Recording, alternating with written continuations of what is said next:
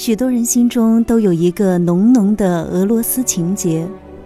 可以说，俄罗斯的文化艺术深深地影响了几代中国人。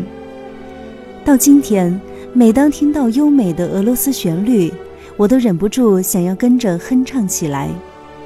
俄罗斯音乐是古老而深沉的，背负着伤痕的，同时也是热烈的、辽远的，就像那个民族本身。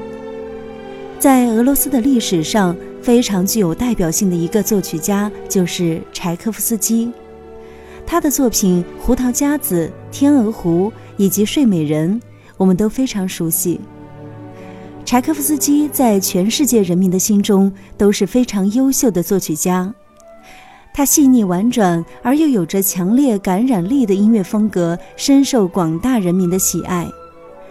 今天的节目中，剧小院为大家带来的就是柴可夫斯基最著名的乐曲之一《B 小调第六交响曲》。B 小调第六交响曲又名悲怆交响曲，是柴可夫斯基创作的最后一部生前演出过的音乐作品。这首交响曲正如标题所示，强烈地表现出悲怆的情绪。这一点也就构成本曲的特色。柴可夫斯基音乐的特征，如优美的旋律、形式的均衡、管弦乐法的精巧等优点，都在本曲中得到了深刻的印证。因此，本曲不仅是柴可夫斯基作品中最著名、最杰出的乐曲之一，也是古今交响乐曲中第一流的精品。十一月二十四号到二十五号。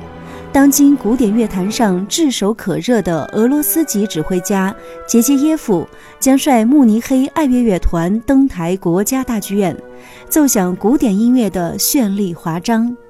此次在国家大剧院的两场演出中，二十四号将带来由拉赫玛尼诺夫和柴可夫斯基的两部作品构成的俄罗斯专场，而二十五号则将是一整场德奥作品音乐会。下面我们就抢先来聆听在二十四号即将演奏的这首 B 小调第六交响曲的第一乐章。